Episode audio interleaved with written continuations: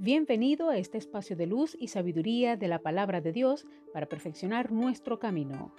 Audiovida DHH. Vívela hoy. Les habla la pastora de jóvenes Vanessa Hategui de tu casa DHH. Dame una palabra de ti.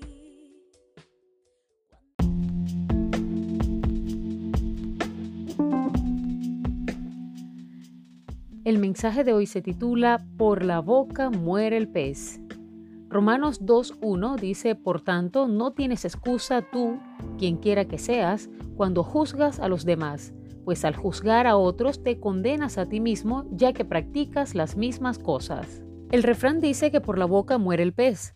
El significado es que cuando abrimos la boca más de la cuenta y hacemos juicios no meditados, nos convertimos en rehenes de nuestras propias palabras y pensamientos. Cuando emitimos un juicio sobre otros, estamos reconociendo, seamos conscientes o no de ello, la existencia de una ley, un patrón o una norma bajo la cual medimos a esas personas.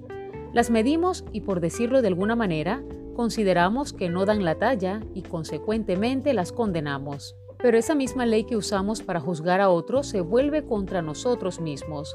Nos quita el papel de jueces y nos convierte en reos, ya que al juzgar a otros le hemos dado a la ley autoridad para hacer lo mismo con nosotros.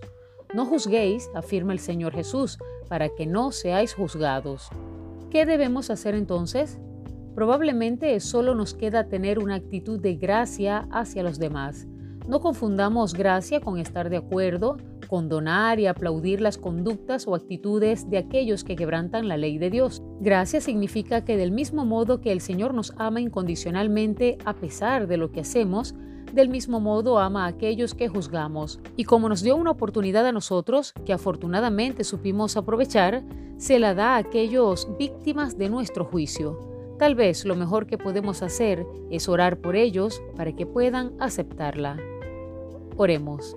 Señor, aunque esta palabra suena dura, gracias, porque tú nos enseñas a amar, a perdonar y a dar ese amor que recibimos de parte de ti, porque aun cuando también estábamos hundidos en nuestras faltas, fallas y pecados, tú veniste a rescatarnos y nos libraste del castigo eterno. Señor, ayúdanos a actuar con gracia, con amor, con misericordia para con aquellos que necesitan de ti. Rogamos por aquellos que necesitan de ti para que ellos también puedan tener el entendimiento de hacer las cosas conforme a tu propósito y tu voluntad. Gracias Señor. Amén.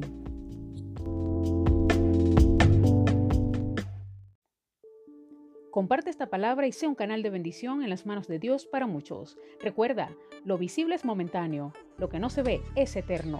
Audiovida DHH. Vívela hoy.